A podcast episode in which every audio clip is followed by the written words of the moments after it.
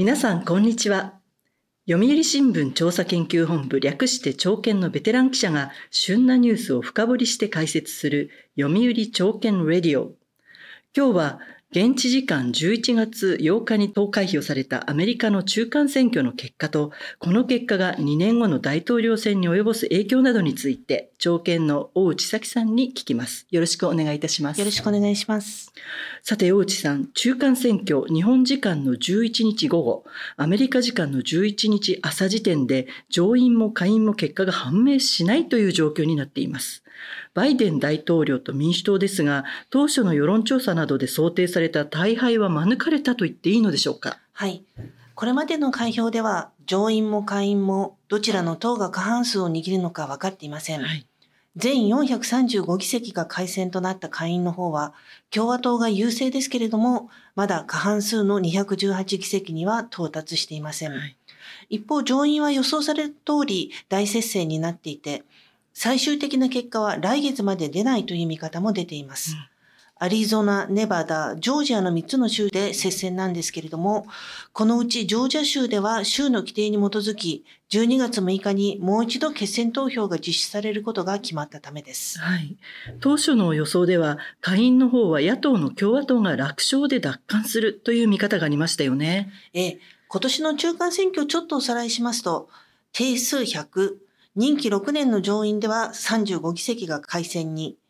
任期2年の下院では435議席が改選となりました。はい、民主党は2年前の大統領選挙でホワイトハウスを奪還し、この時に行われた議会選挙で、下院は民主党221に対し、共和党209で民主党が過半数を持ちました。はい、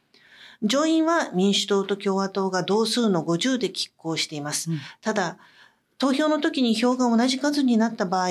副大統領が上院議長として一票を投じることができるので、民主党が一つ分優位になっています。はい、つまり現状、ホワイトハウス、えー、上院、下院とも民主党が持っています。で、事前の世論調査に基づく専門家の見方では、野党の共和党に追い風が吹いてシンボルカラーである赤の波、レッドウェーブが生じるほど大きく勝つと見られていました。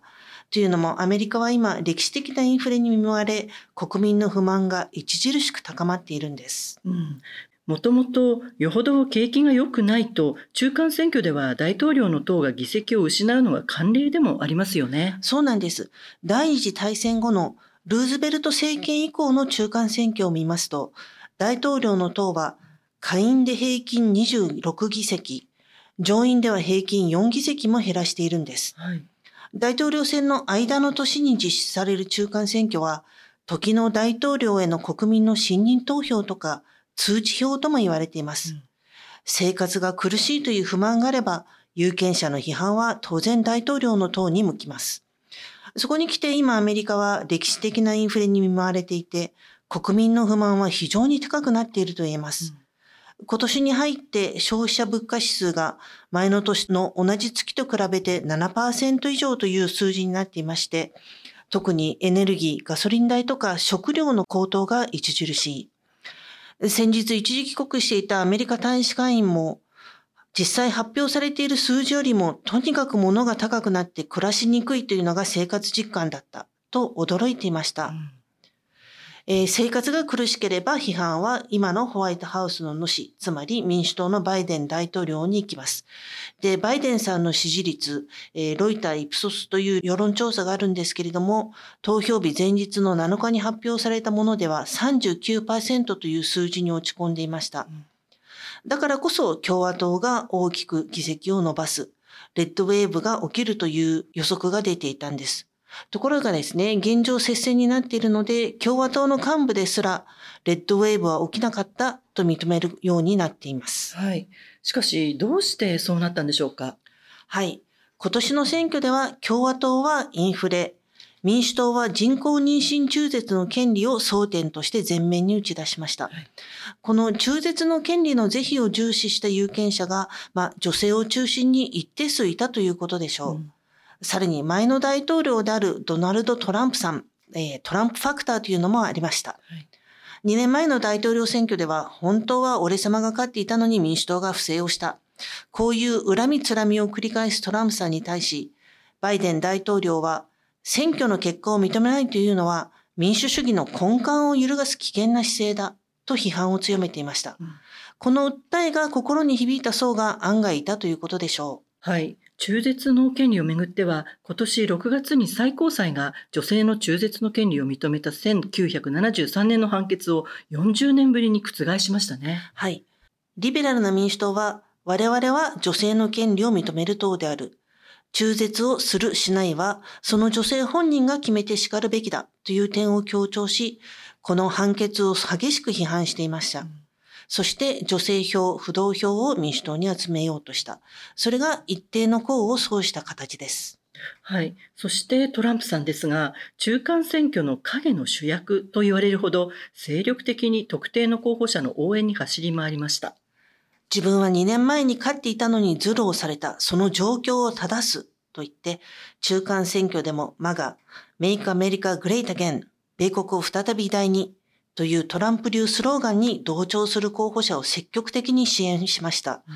その数200人に上るとされています。はい、あの、この支援が成功した例を一つ挙げると、オハイオの上院選で勝利した新人の J.D. バンスさんがいます。はい、日本でも話題になったヒルビリー・エレジーの著者で、ラストベルト、錆びついた工業地帯で育った自らの半生を通じ、白人貧困層の実態を描きました。はい。白人貧困層はトランプさんの岩盤支持基盤ですね。移民が増え続けて、中には自分たちよりもいい仕事を得る者も出る。かつてアメリカ社会の中心にいた白人男性はないがしろにされ、社会の端っこに追いやられた。こんな怒れる白人労働者階級が今もトランプさんを熱烈に支持しています。はい、オハイオのバンス候補も共和党の中で候補者を決める予備選では当初7人の候補のうち3位、4位あたりを低迷していたのが、今年4月にトランプさんのお墨付きをもらうと、潮目が劇的に変わって一躍党の候補者となって、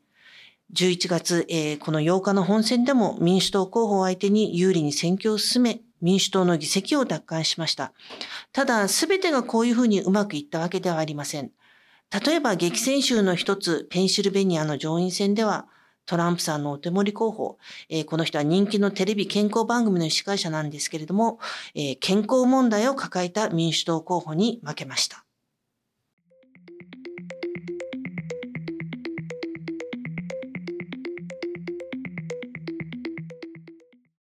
最新ニュースを深掘りする読売朝券レディオ。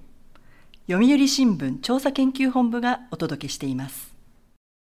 さて、トランプさんは中間選挙で共和党が勝てば自分のおかげとして2年後の大統領選に出馬表明するという観測がありましたが、これはどうなるでしょう？投票日の前の日には11月15日にビッグな発表をすると実に思わせぶりな発言をしたり、えー、その前11月3日にも出馬について聞かれて、とてもとてもとってもあり得ると言ったり、まあその気満々に見受けられました。はい仮に赤い波が起きていれば自分のおかげだと主張して出馬を表明できたのでしょうが、選挙結果はそうなってはおらず、トランプさんとしてもシナリオの修正が必要になっていると言えそうです。はい、予想外の戦線になっている今回の結果で、アメリカのメディアは最大のルーザー、敗者はトランプさんだという見出しもつけています。うん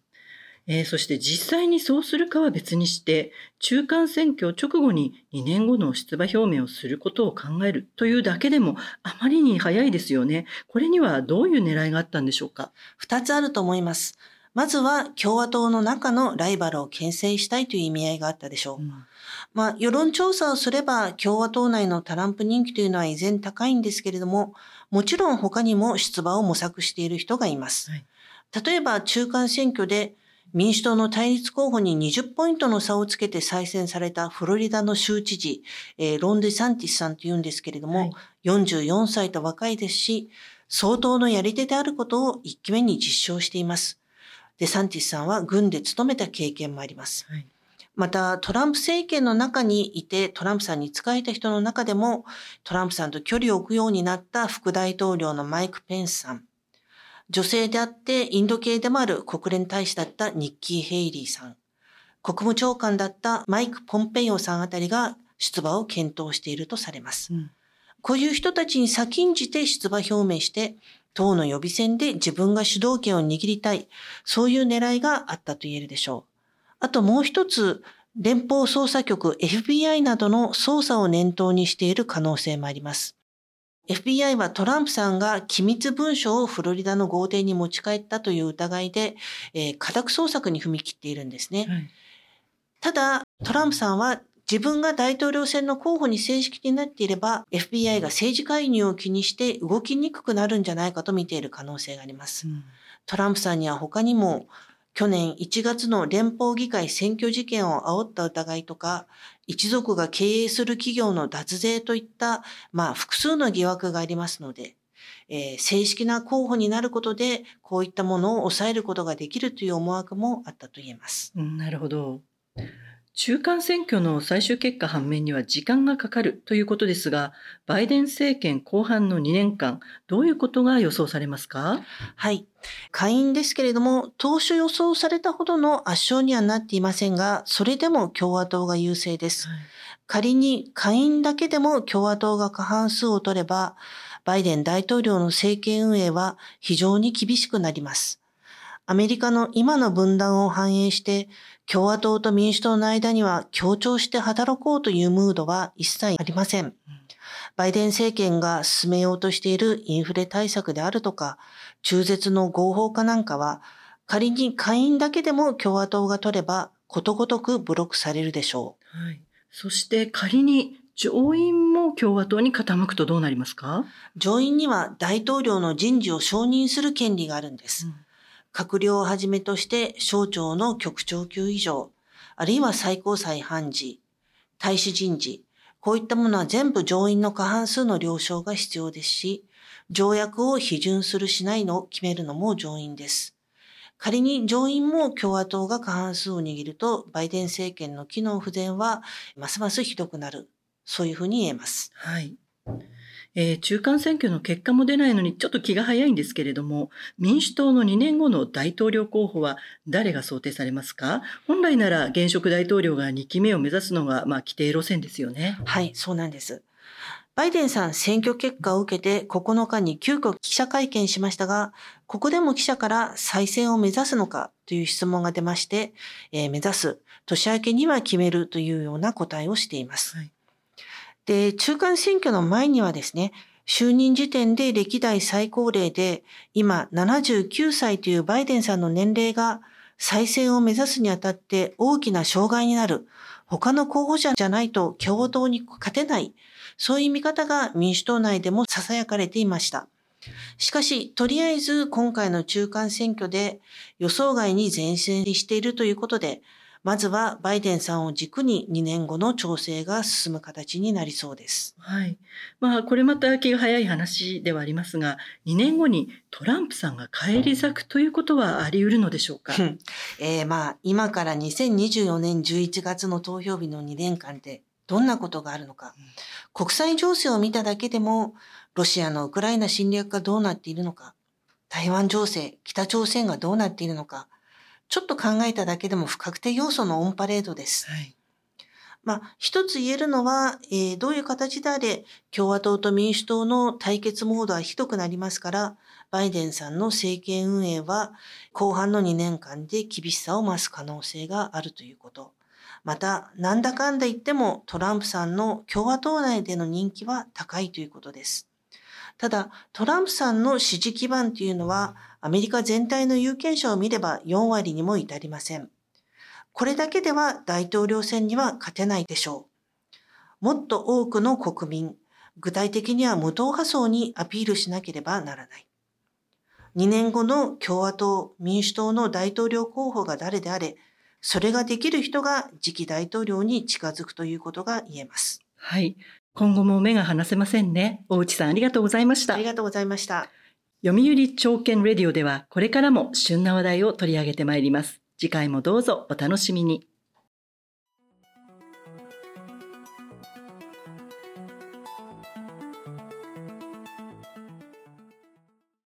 最新ニュースを深掘りする読売朝券レディオ。読売新聞調査研究本部がお届けしました。